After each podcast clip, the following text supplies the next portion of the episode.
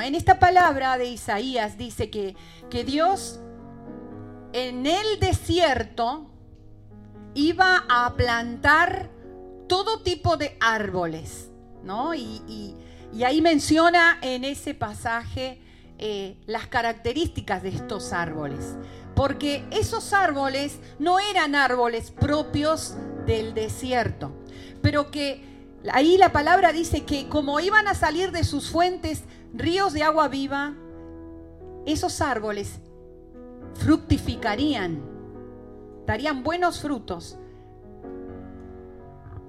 en el desierto.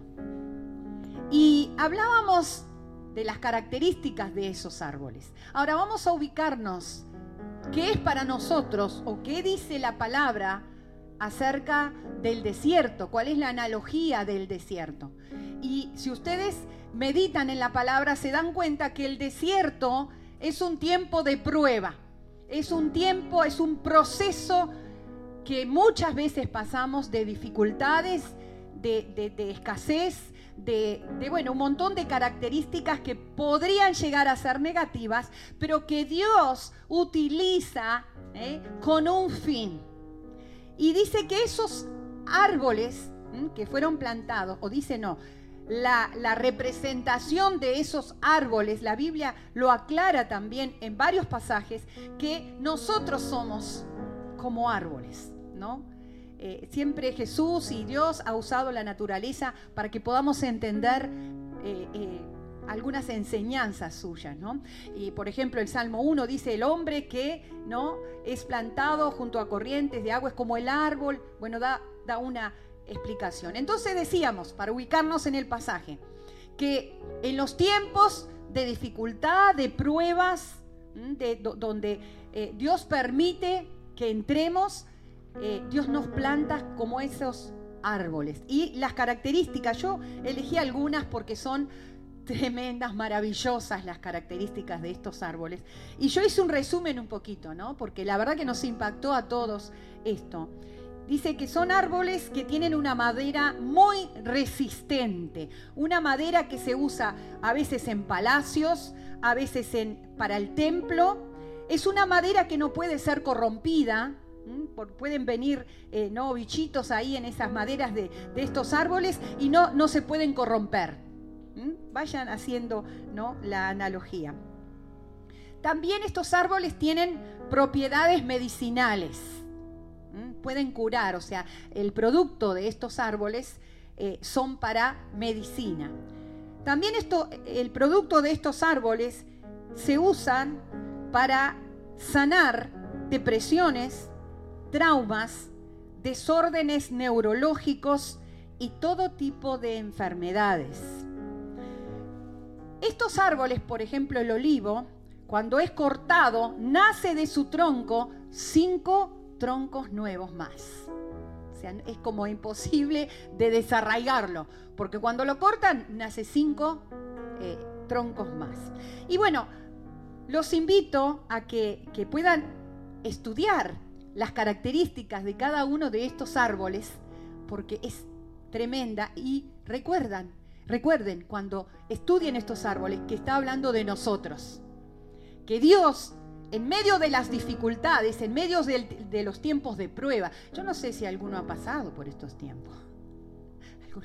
Algunos, me hacen así. Todos, todos en algún momento de nuestra vida hemos pasado por tiempos de dificultad, de prueba, de desiertos, ¿no? Donde no vemos nada, donde decimos, ¿y cómo seguimos? ¿Y qué hago? Y, y esto ya está. Y hemos pasado por un montón de esas situaciones donde decimos, pero ¿y esto? ¿Hay esperanza? Eh, ¿Podemos salir de esto? Y eso somos nosotros, los árboles plantados en medio. Sí, tenemos la capacidad, Dios nos ha dado. Ahora, yo seguía meditando en esto, e indudablemente el Espíritu Santo quería seguir hablándome acerca de, los árboles, ¿no? Y es como que el Señor eh, puso reverse, ¿no? Se dice, puso la historia para atrás y me dijo, ¿y cómo surgen los árboles? Y bueno, obviamente que pensé, bueno, un árbol surge de una semilla.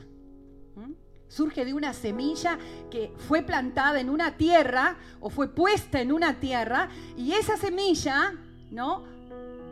Pudo hacer surgir ese, ese árbol con esas características que estamos hablando, ¿no?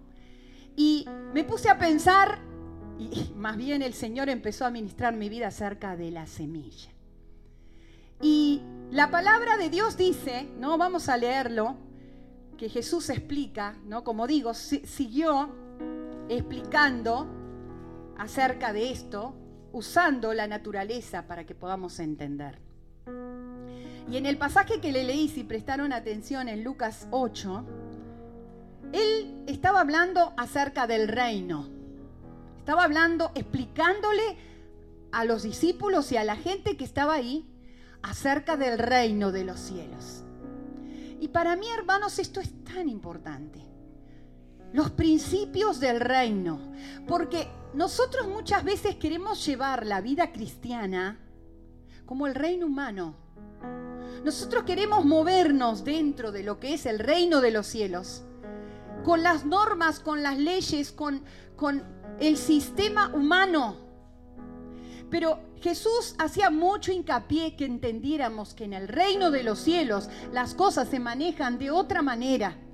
Que en el reino de los cielos las cosas no se manejan como se manejan en la tierra. Y ahora vamos a ver por qué.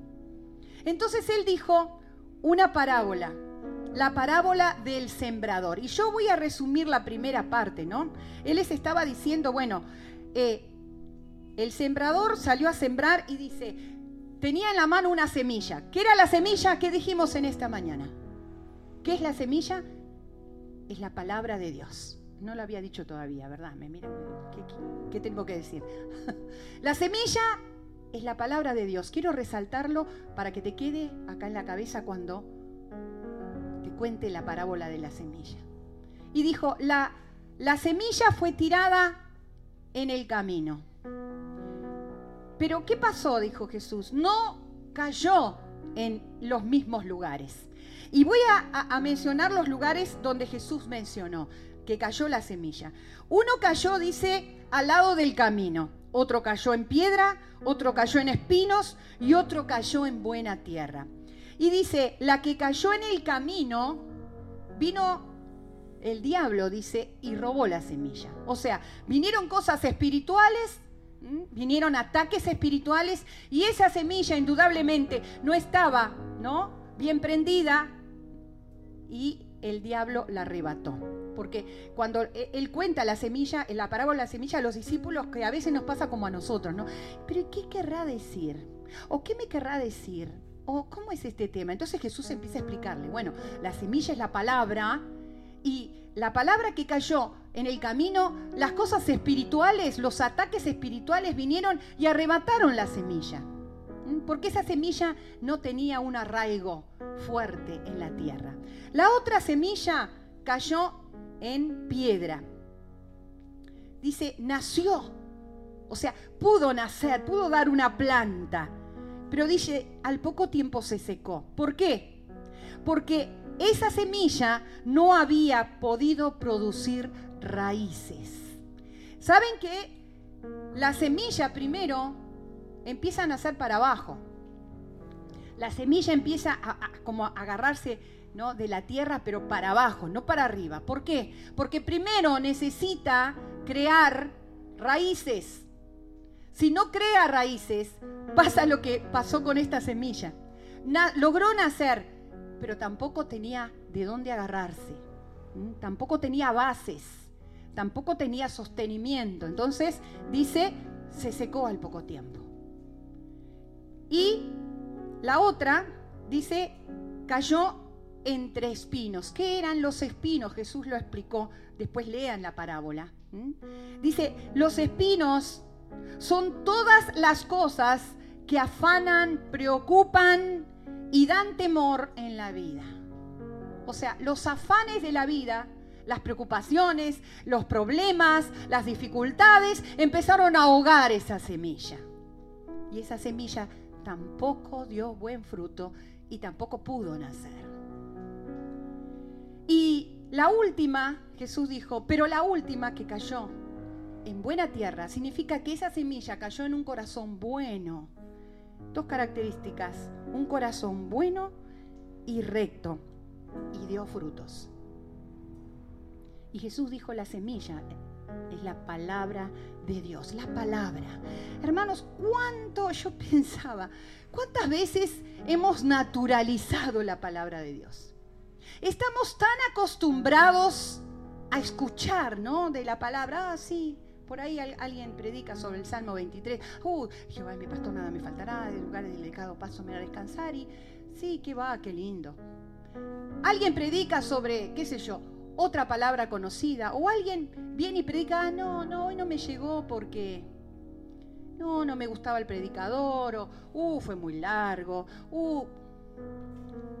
Y la palabra de Dios ha perdido el efecto productivo para crear el tipo de árboles que se sostiene en el medio de la prueba. Ahora, ¿Cuántas cosas fueron hechas solamente con la palabra de Dios?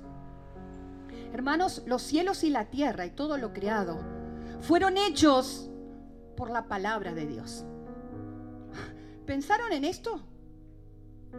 ¿Qué hay más grande que tu problema? O sea, a ver, pensá, ahora te digo, no te estoy haciendo una pregunta como si no hubiera, sino te estoy haciendo que pienses en que hay muchas cosas mucho más grandes y difíciles que tu problema. Que la palabra de Dios, solamente la palabra de Dios, ha hecho y ha solucionado. Los cielos, la tierra y todo lo creado fueron hechos por la palabra de Dios. ¿Sabes que cada semilla, cada semilla de árbol tiene un ADN propio?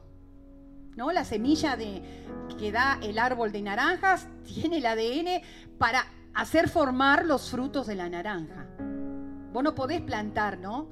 Una semilla de, de naranjas y pretender que te salgan peras. Es ilógico, porque no va a pasar.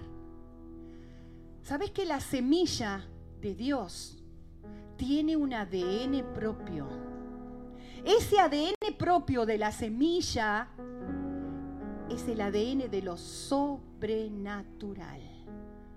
El problema es que nosotros a veces recibimos esa semilla y pretendemos que los resultados de esa semilla sean naturales. Y a veces nos frustramos y a veces nos enojamos y a veces decimos, no, a mí eh, la palabra no me ayudó, no me hizo nada. Hermanos, tenemos que entender que no recibimos la palabra, porque el ADN de la palabra de Dios produce en nosotros algo sobrenatural.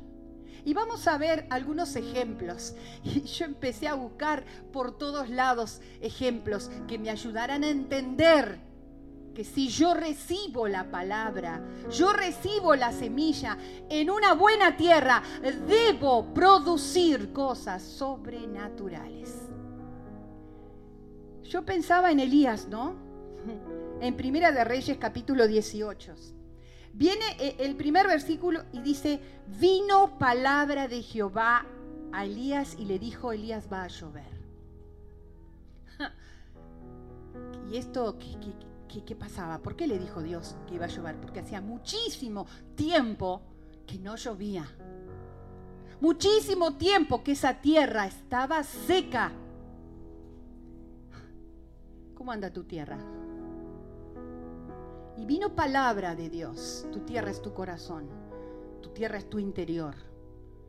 Y dice que vino palabra y le dijo, va a llover. Elías, si ustedes ven, Elías dijo, listo, va a llover porque Dios me dio palabra que va a llover. Elías lo creyó. Lo creyó de tal manera que Elías tenía una, un enemigo terrible que lo estaba buscando para matarlo. Estaba buscándolo para destruirlo. Estaba buscando para terminar su vida. Cuando Elías recibe la palabra y cree en la palabra, Elías manda a avisar a Acab que él estaba en ese lugar y que él había creído que iba a llover. Uno de los siervos de Acab que creía en el ministerio de Elías, que sabía que Elías era un hombre de Dios, se encuentra con Elías y Elías le dice, mira, andá y avisale a Cap. Dijo, pero estás loco. ¿Cómo le voy a decir yo a Cap que vos estás acá y estás diciendo que va a llover? Si yo le digo a Cap que vos estás acá y que va a llover, eh, Cap te va a mandar a buscar y te va a matar. Elías le dijo, andá y decile de parte de Dios que va a llover. Este hombre fue.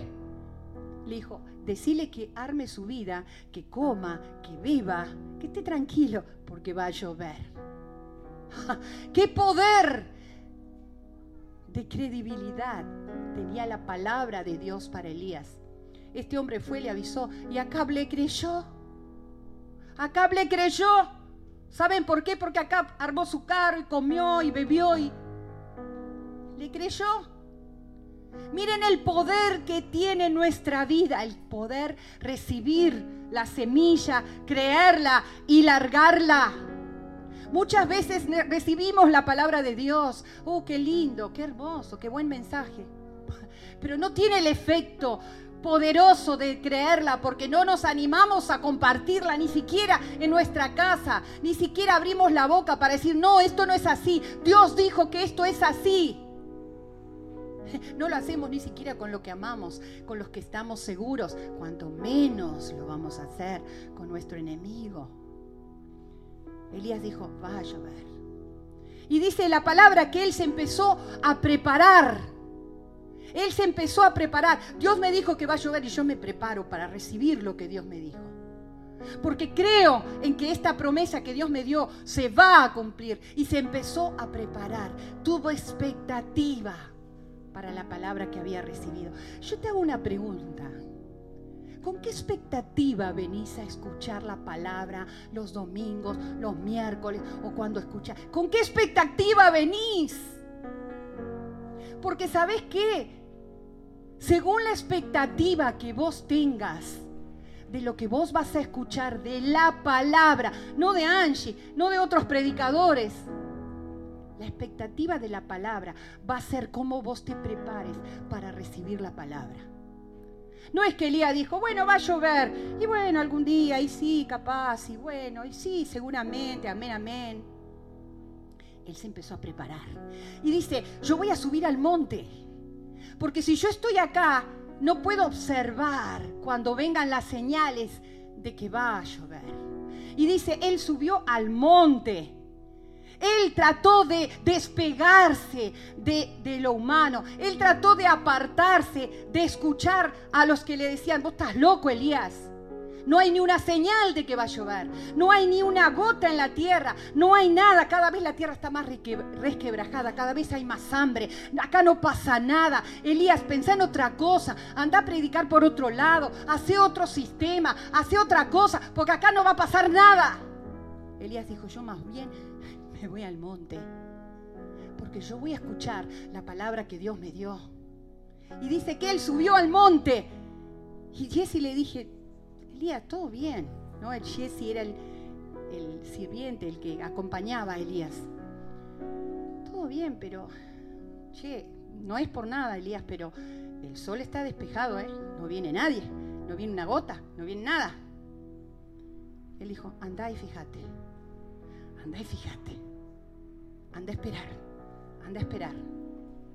Porque él estaba totalmente convencido de que esa palabra se iba a cumplir. Y dice que ahí fue Jesse miró, ¿no? Yo me lo imagino a Jesse, uy, este, este patrón mío o este profeta mío se está, está loco, ¿no? Hola Elías, sí, mirá, vengo de allá de mirar el cielo y el cielo está más blanco que nunca está totalmente despejado. Anda otra vez, anda otra vez, Jesse. Qué convencimiento. ¿Vos crees que la palabra se va a cumplir? ¿Vos crees que lo que Dios prometió se va a cumplir? ¿O ya fuiste dos o tres veces a ver y dijiste, ah, eso es un cuento? Como me dicen algunos, ah, no, pero escúchame, Angie, la Biblia es para otras épocas. La Biblia pasó de moda, hay que actualizarla. ¿No? Hay que naturalizarla la Biblia, hay que, hay que adaptar lo moderno a la Biblia, porque... Anda otra vez, Jesse. ¿Sabés cuántas veces lo mandó? Siete veces. Siete veces este hombre vino con la mala noticia de que no pasaba nada. Pero a la séptima vez, él no vio ah, una tormenta. Uh, esto sí que se pone bueno porque hay un montón de señales y wow, esto se está moviendo y acá sí que va a pasar algo porque hay una gran señal. No. Dice la Biblia que él vio una pequeña nube. Y yo me imagino a este hombre, ¿no? Si era como yo, afinando la vista, me parece que hay una pequeña nube. Y este hombre, Jesse, que no tenía la misma convicción y no había aceptado la palabra y no había atesorado la palabra y no había creído en la palabra que Dios le había dado a Elías, vino y le dijo, mira, bueno, si podemos hacer encajar esto que estás diciendo vos, eh, hay una pequeña nube. No sé. ¿Cuál fue la reacción de Elías? Anda corriendo y decile acá que más vale que salga corriendo porque la lluvia lo va a pasar por encima. ¡Wow! No le dijo, bueno, que compre un paragüita, que vea alguna cosita que pueda hacer porque no le dijo, mira, decile a Elías que salga que salga corriendo, porque lo que va a pasar es tan grande que lo va a pasar por encima. Adivinen qué pasó después que este hombre soltó la palabra que había creído. Se puso todo negro de verdad. El cielo se llenó de nubes y vino una gran tormenta y llovió. Cuando vos venís a la iglesia, vos estás recibiendo la semilla. La semilla de la palabra de Dios, no una palabra humana que te quiere convencer. No una palabra que te va a gustar o no. No algo que te van a decir y vos decís, ah, sí, estás recibiendo la palabra de Dios. Porque sabes una cosa, los salmos dicen que la mera exposición de la palabra te puede alumbrar. El tema no es la semilla, hermano. El tema es cómo vos la recibís. El tema es lo que vos creés de la palabra. El tema es lo que vos declarás de la palabra. El tema es lo que vos soltás de la palabra. El tema es cómo lo atesorás, dónde lo atesorás. Porque a veces escuchás la palabra, pero los afanes de la vida, los problemas que, ves, a quién escuchás, lo que ves en la televisión y que te avisan que todo va a estar mal. Cuando vos tenés una palabra de parte de Dios, vos decís, no, eso no va a ocurrir, por lo menos no va a ocurrir en mi vida, en el pueblo de Dios, en la iglesia, en mi familia, eso no va a ocurrir. Porque yo le creo a la palabra. ¿A quién le estás creyendo? La semilla de la palabra tiene el ADN de producir lo que ni el gobierno, ni la economía, ni tu familia, ni tus bienes, ni el banco, ni nada. Hablaba con una persona en estos días que me decía que tenía mucho temor, una persona que está, digamos, escuchando el Evangelio, se ha entregado a Cristo, pero eh, está ahí, ¿no? Luchando. Y me decía, yo tengo pánico, que ahora pase lo que me pasó, ya me pasó, que yo tenía todas mis, eh, mis ganancias, o sea, mis recursos eh, en el banco, ¿no? ¿Se acuerdan? el tiempo de Alfonsín, ustedes saben, nosotros habíamos llegado al país. Y decía, yo tengo miedo.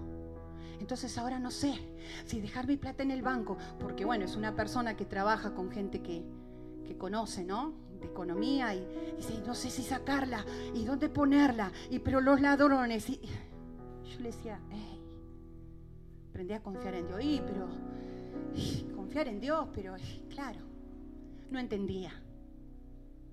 No entendía.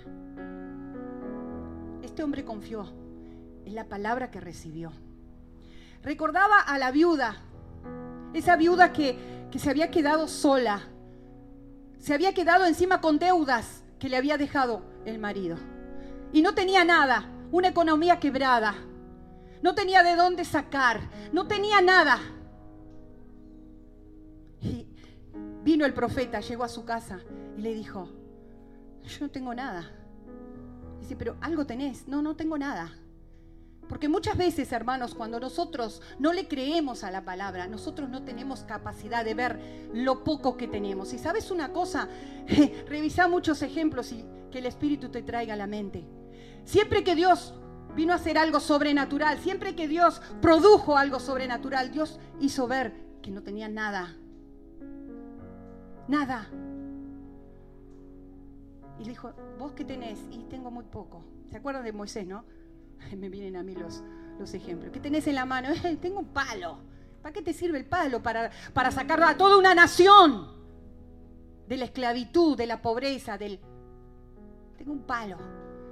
Y Dios le dijo, qué bueno, tenés un palo, tenés algo. Con ese palo vos vas a hacer cosas sobrenaturales. Cuando Moisés tocó con ese palo el mar rojo, ese palo produjo que el mar rojo se abriera.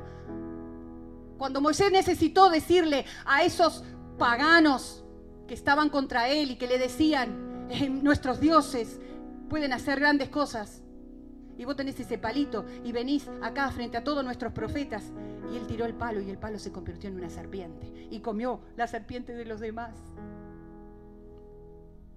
¿Qué haces vos con la palabra en tu mano? Tengo poco, pastora.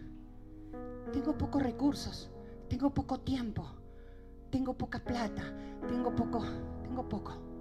¡Qué bueno! Estás en condiciones para que la semilla, el ADN que tiene esta semilla, haga algo sobrenatural en tu vida. ¿Y saben qué pasó con esa viuda? Le dijo, ¿qué tenés? Y tengo poco pan, eh, harina, perdón, tengo poco aceite. Ah, qué bueno. Porque Dios hoy va a hacer un milagro en tu, en tu casa, así como lo hizo. Y dice que empezó a llenar todo lo que tenía de sus recursos con el aceite que no tenía.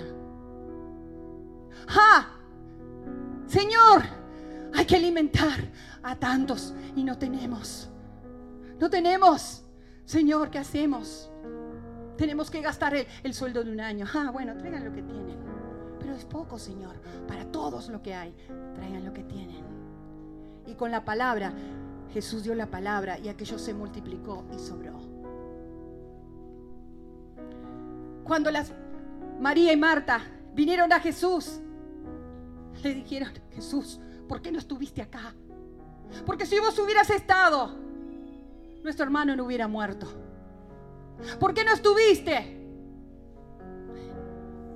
Y Jesús lloró, dice la Biblia. Y yo me pregunto, ¿por qué habrá llorado? Algunos dicen que Jesús lloró porque le dolió la muerte de su, de su amigo, obvio. Jesús tenía emociones, Jesús se afectaba. Pero yo, quizás poniéndome en el lugar de Jesús, hubiera llorado como lloro, hermanos. Porque digo, pa, no entienden. No entendieron nada. ¿Cuántos milagros con la palabra Jesús había hecho antes de la resurrección de Lázaro? Jesús le había dicho a uno que vino, oh Señor, ven conmigo, ven conmigo, que, está enfermo mi siervo, otro que está eh, muriéndose mi hija, y otro que se había muerto la hija. Jesús dijo con la palabra, anda tranquilo, tu siervo ya está sano. No fue a la casa, no lo tocó, no hizo 400 ayunos, simplemente dio la palabra y la gente se sanó y la gente resucitó. Y, él lloró y yo digo, capaz que lloró, porque, pa, loco, no lo entiende. ¿Y qué le dijo a Lázaro? Che, vamos a contratar algo porque ¿cómo sacamos esta piedra? ¿Cómo, cómo hacemos? Contraten 400 desodorantes porque había un olor, ya estaba remuerto Lázaro. ¿Qué hizo Jesús? Le dio la palabra. Ven fuera Lázaro. Y Lázaro vivió. Lázaro vivió. La palabra de Dios. La palabra de Dios tiene poder sobrenatural para producir lo que vos ni yo tenemos humanamente. Pero ¿sabes qué? Si no lo entendemos, vamos a seguir reventándonos en tratar de producir las cosas naturales, en tratar de pensar de que tenemos que hacer las cosas y tenemos que pensar cuánto nos va a dejar y cuánto no, y cuánto perdemos y cuánto... Hermano, eso lo hace alguien que se maneja en lo natural. Señor, no tenemos nada, pero lo vamos a hacer en tu nombre. No tenemos nada, pero vamos a dar la palabra y las cosas se van a producir. Porque es tiempo de que el ser humano sepa que sin Dios no puede hacer producir nada. Porque las cosas que produce no se sostienen. O no miras al mundo, hermano. O no miras ahí al no sé cuánto street. ¿No lo miras? ¿Sabes que me encanta mirar la bolsa? La bolsa hace... Pierdo, gano, pierdo todo. Hay gente que se mata, invierte miles de dólares en la bolsa porque es tan redituable y pierde todo. Cuando vos das la palabra de Dios, cuando vos crees a la palabra, cuando vos la recibís a la palabra, vos no perdés nada, vos ganás, porque aún en la pérdida, dice Dios, vos vas a aprender, vos vas a madurar, vos vas a crecer, vos vas a, a tener un sostenimiento firme para poder avanzar a otro estadio. ¿Cómo te estás moviendo en este tiempo? ¿Qué es la palabra de Dios para vos? ¿Con qué expectativa venís a escuchar la palabra de Dios? ¿Con qué expectativa en la mañana, supuestamente, en la noche, en la tarde, abrís la palabra de Dios? Tenés que llegar a amar la palabra. Tenés que llegar a creer en la palabra. Tenés que llegar a moverte por la palabra que Dios te dio. ¿Sabes qué? Muchas veces hablamos de la cruz, de lo que Dios hizo en la cruz, de lo que Jesús logró en la cruz. ¿Sabes cuál fue el detonante para el enemigo? Cuando Jesús dio la palabra, consumado es. Cuando Él dijo, consumado es, yo creo que el diablo empezó a correr, empezó a temblar y dijo, ay, ay, ay, dio la palabra, dio la palabra. El enemigo, por eso dice la Biblia, conoce la palabra y tiembla, tiembla. Porque Él sabe qué ADN tiene la palabra. Él sabe lo que produce la palabra. ¿Vos lo sabés? ¿Vos sabés lo que produce la palabra de Dios en tu vida? ¿Vos sabés lo que puede producir la palabra de Dios en lo que está muerto? Vos sabés lo que puede producir la palabra de Dios en la tierra seca que no tiene más esperanza. Vos sabés lo que puede producir la palabra de Dios en aquellas cosas que vos pensás que ya no tienen más esperanza, que ya no se puede solucionar, que ya no se puede hacer nada. El poder de la palabra de Dios puede hacer una transformación tremenda en tu vida.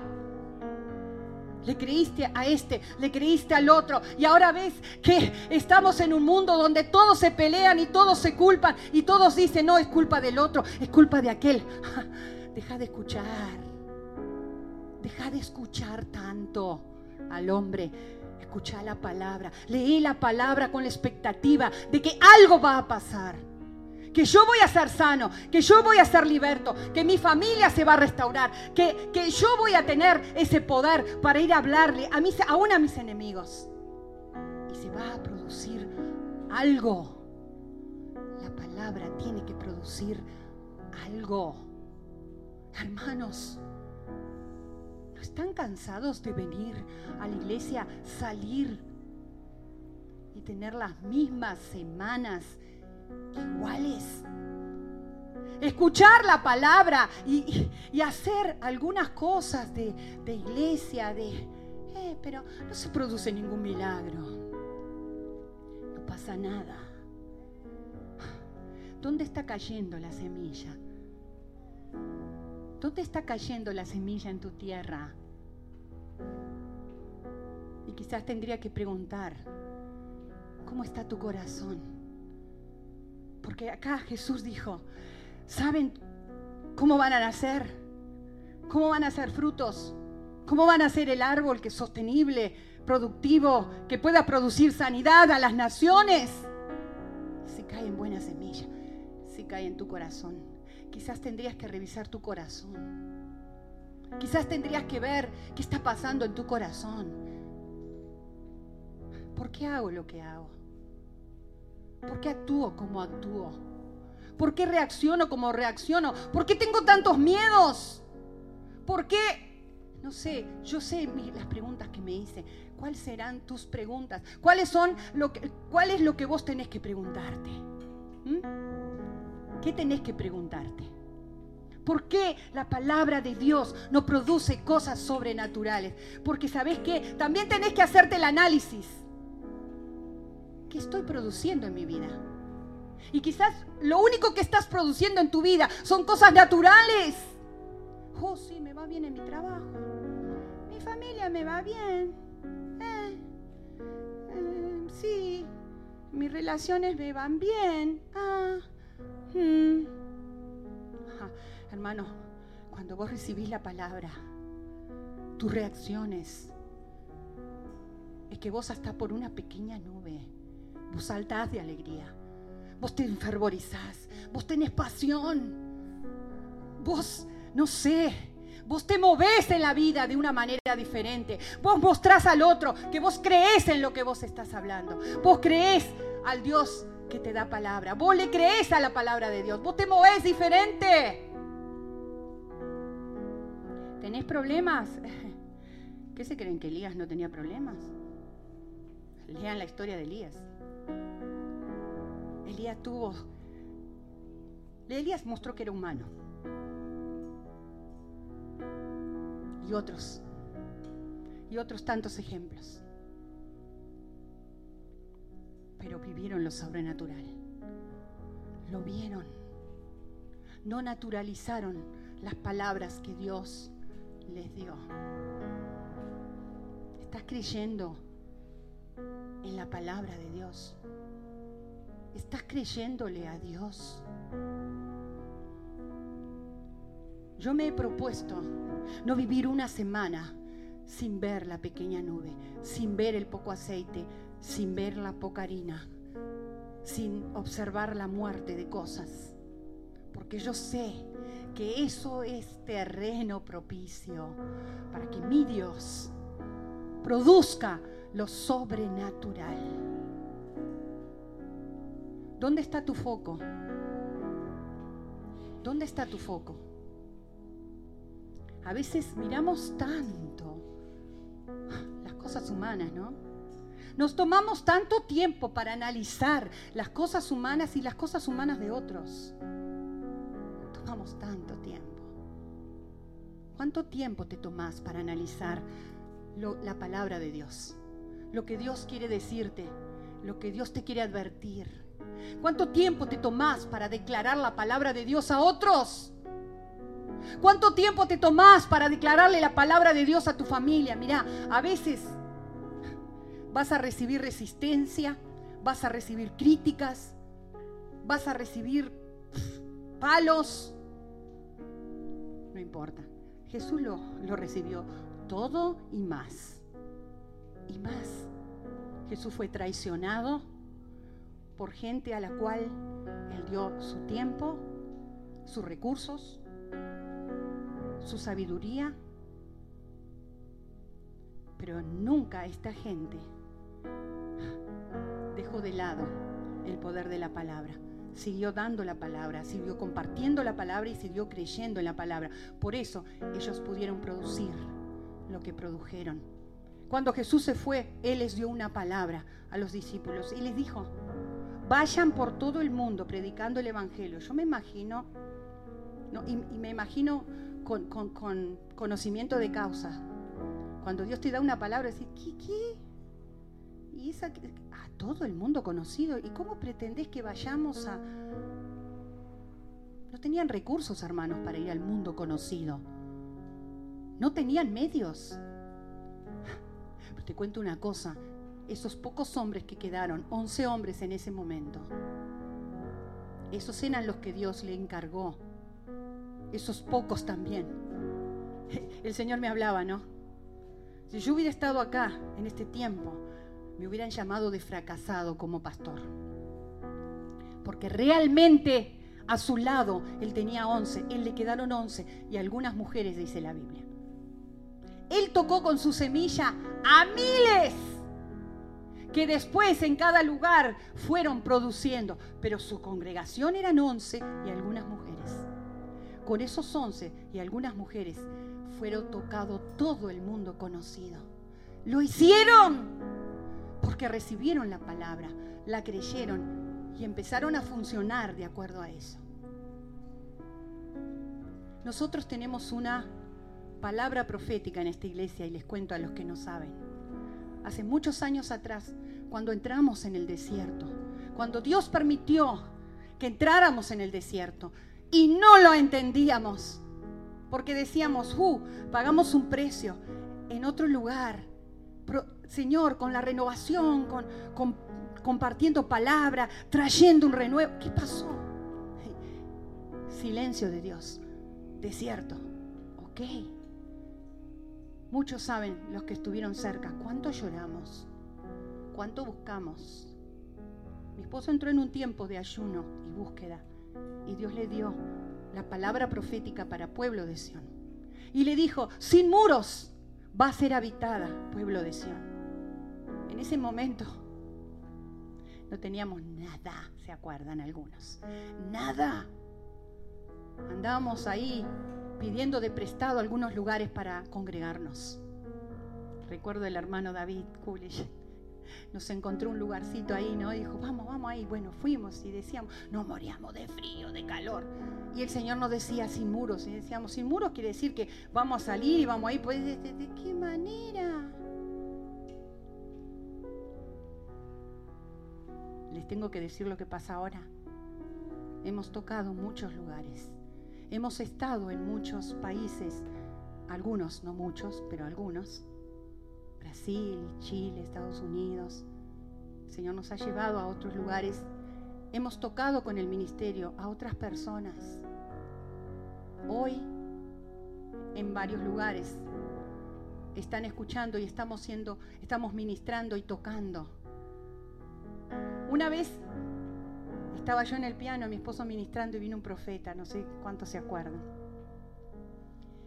Y me acuerdo que estaba predicando y se dio vuelta y nos dijo, ustedes van a, tocar a gente del gobierno. ¿Cuántos se acuerdan de esto? Bien. Ana Laura es la, memoria viviente, ¿no? Pero los que estaban en esa época ustedes van a tocar a gente del gobierno. Les puedo asegurar, hermano, que yo dije, ¿cómo será eso? Porque no teníamos... ¿Cómo vamos a llegar? ¿Cómo?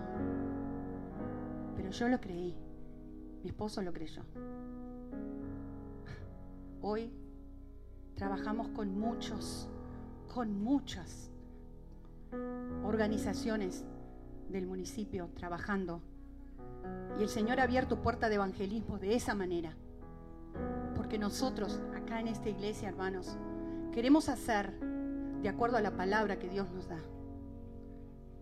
Tenemos una congregación muy capaz. Tenemos una congregación con ideas maravillosas con inteligencia, con capacidades, con dones, con estudios. Es maravilloso. Y les cuento que gente que de afuera, cristianos y no cristianos, que han conocido esta congregación, me han felicitado porque dicen realmente, tenés gente preparada. Sí. Y muchas veces eso es maravilloso y otras veces es difícil desde el lado pastoral saber, Señor, ¿qué hago? Porque todo es bueno, todo es fantástico. Son ideas maravillosas. ¿Y saben cuál fue la respuesta de Dios? ¿A cuál de todas las voces vas a escuchar? No es fácil para mí decir esto, hermanos. Y yo le dije, yo voy a escuchar la voz, la palabra que tú me das. Y con ese convencimiento de palabra, hermanos, Quizás tenga que llorar como lo he hecho.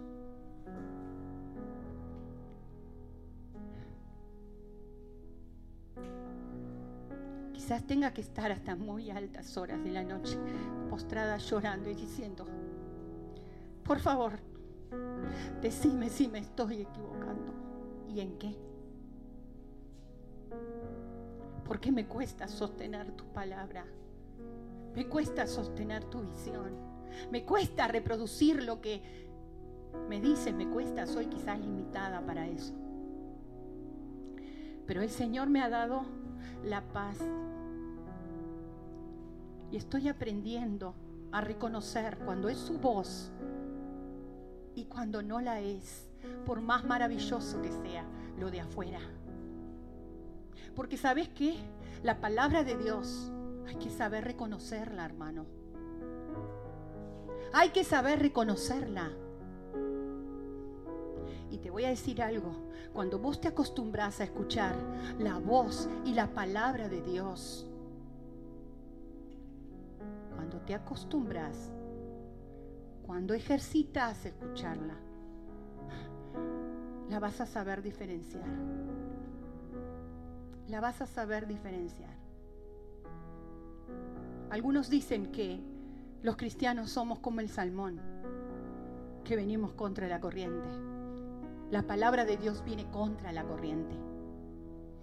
Porque la corriente de este mundo te dice que para que vos seas productivo y rentable, tenés que tener, tenés que tener mucho, mucho que puedas palpar, ¿eh? Para producir y que te quede mucho. Si no, no sos rentable, no sos productivo. Dios te dice que no tenés que tener nada para que Él pueda hacerlo de Él. Y pueda, dice, ver, los que vean, digan, esto lo hizo Dios. Esto no hay duda que lo hizo Dios. Esa es la economía de Dios.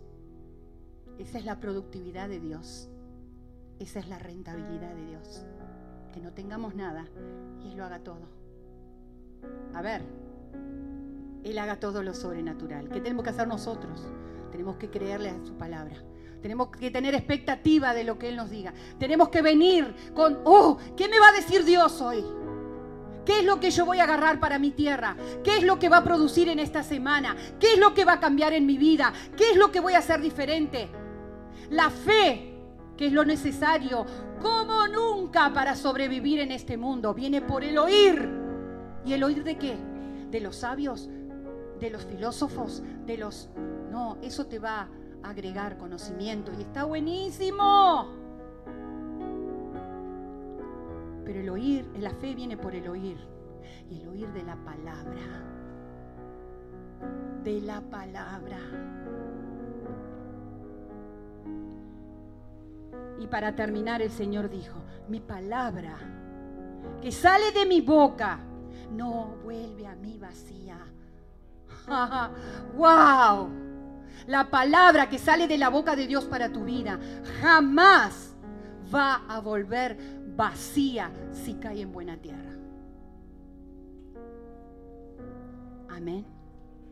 Yo creo que Dios, yo vine con la expectativa hoy de que Dios haga cosas.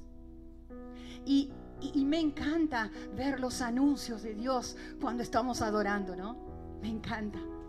Él rompe cadenas, liberta al cautivo, ¿no? Trae sanidad, cantamos esta mañana. Cuando vos cantabas, ¿qué expectativas tenías? La expectativa mía era, hazlo en mi vida, hazlo en mi vida, hazlo en la iglesia, hazlo en fulano, hazlo en ciclano. Si vos viniste enfermo hoy, te tenés que ir sano. Si vos viniste atado, te tenés que ir libre. Si vos viniste con un problema familiar, te tenés que ir con la fe y la convicción de que Dios va a hacer algo en tu familia. Aleluya. ¿Por qué? Porque nombre, sobre todo nombre hemos cantado. En el nombre de Dios, en la palabra de Dios, se va a producir el cambio, la transformación, la sanidad. ¿Cuántos lo creen? Ponete de pie entonces. Ponete de pie y decirle, yo recibo la semilla en esta mañana. Yo voy a salir de este lugar diferente. Yo me voy a ir con la carga, con la pasión de decir, yo lo voy a hacer. Mira hermanos, es impresionante. Yo estoy mirando, no sé si Claudia lo ha notado, cuántas personas de enfrente y ahí se han parado y se han quedado estáticos en la puerta y enfrente. ¿Sabes por qué? Porque eso tiene el poder de la palabra. Atrae, atrae a la persona. ¿Con qué querés atraer a la gente? ¿Con qué querés atraer a tu patrón? A la gente que vos trabajás, a la gente que se mueve en tu alrededor. ¿Con qué querés atraer a la gente que está en tu casa y no cree en Dios? Y no quiere saber nada de Dios. ¿Con qué querés atraerla? Atraela con la palabra. No tengas miedo de dar la palabra. Porque la palabra no va a volver. Aleluya. Cerra tus ojos y pensá en aquello que para vos es un imposible. Pensalo. Oh Señor, esto es imposible para mí. Oh, ya lo he intentado, ya he orado. El Señor te dice, observa eso que no logras, que no tenés, que se murió. Observalo ahora. Y el Señor te da sus promesas en esta mañana, que lo que estaba muerto va a vivir, que lo que se había perdido es hallado, que lo que se había acabado es encontrado. Eso todos son promesas. Y Dios te da esa palabra. Y Dios te dice, vos la crees. ¿Vos la crees? Yo la creo, Señor. Yo creo en la palabra profética que nos has dado en este ministerio, que íbamos a ser sin muros. Yo creo, Señor, en Isaías 61 que nos diste que nosotros íbamos a traer libertad a los cautivos, porque el Espíritu de Jehová iba a venir sobre nosotros. Íbamos a dar libertad a los cautivos, apertura de la cárcel. Oh Señor, yo lo creí, lo creímos cuando no veíamos nada. Lo creímos y seguimos caminando en fe. lo creímos y seguimos anunciando que tú lo ibas a hacer. Lo creímos y seguimos caminando y alcanzando y trabajando y declarando. Lo creímos. Por eso yo creo, Señor. Yo creo que pronto se va a oscurecer el cielo, que pronto vamos a escuchar los truenos y la lluvia. Señor, la lluvia temprana, la lluvia tardía va a caer sobre este lugar, sobre este barrio, sobre esta nación, sobre todo hijo tuyo que acepte la semilla, porque después que la semilla fue plantada en la tierra, viene la lluvia y la lluvia y dice tu palabra, tú das el crecimiento. Aleluya.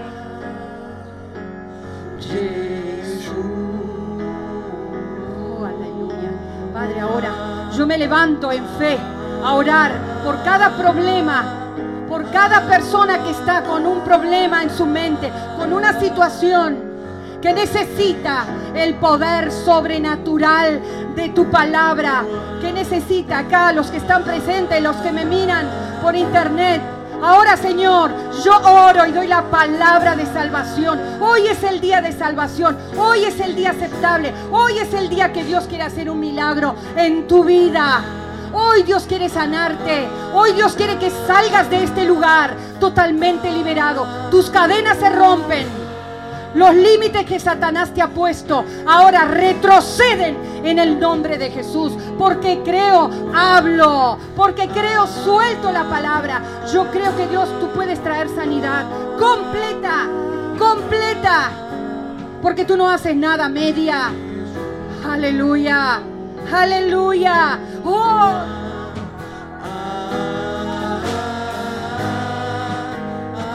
Yeshua, tú dijiste consumado es. Consumado es. Y yo suelto esta palabra en esta mañana. Consumado es. Le ponemos límite al enemigo. Aleluya. Le ponemos límite. Estás vencido. No puedes más que Dios. No puedes más que su palabra y tú la conoces. Y ahora empieza a temblar porque Dios ha empezado a hacer cosas en esta mañana. Dios ha empezado a liberar. Dios ha empezado a dar poder. Y Señor, ahora nos llevamos ese poder. Nos llevamos ese poder a nuestra casa, a nuestra familia, a nuestro trabajo, a nuestra iglesia. Oh, Aleluya. Decirle, yo te creo. Yo te creo. Yo no creo en el pastor, en la pastora, en el ministerio. Yo te creo a ti, Señor. Yo te creo a ti, Señor y a donde quiera que tú me lleves, a donde quiera que tú me lleves, aleluya, yo voy a llevar esta credibilidad en tu palabra, aleluya.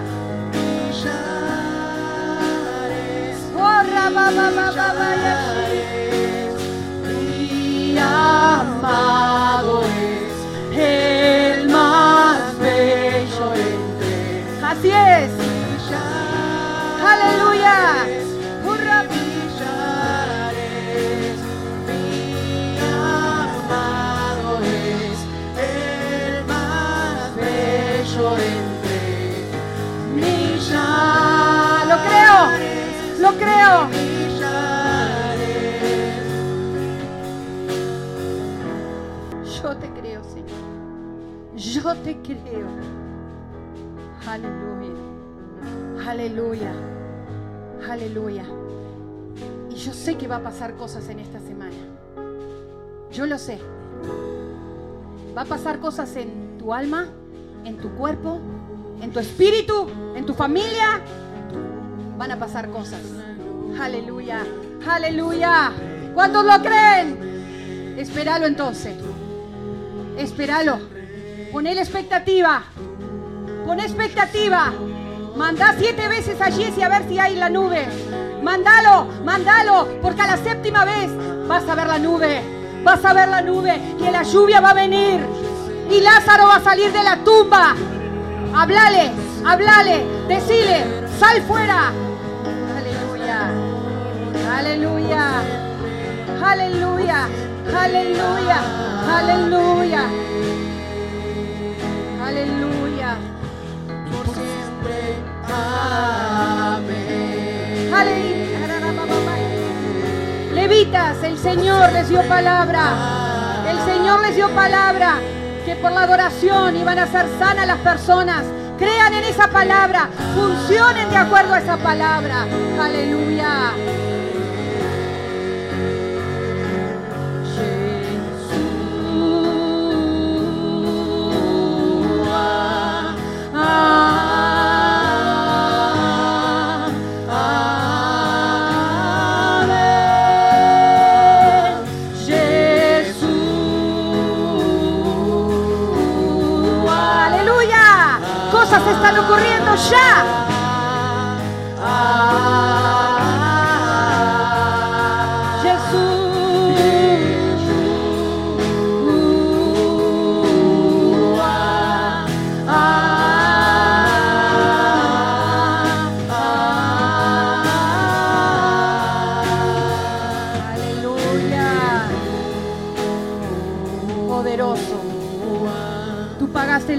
para que esto sea real. Tú fuiste a la cruz, derramaste tu sangre y declaraste la palabra. ¿Qué más? Ya tenemos todo para que esto sea real. Yo bendigo a cada persona. Oh Señor, que esta semilla caiga en buena tierra en esta mañana y que cosas empiecen a pasar. Aleluya, aleluya, aleluya. Y vienen tiempos donde no solo los de acá, sino los de afuera van a declarar que es Dios el que lo hizo. Aleluya. Dios te bendiga, hermano.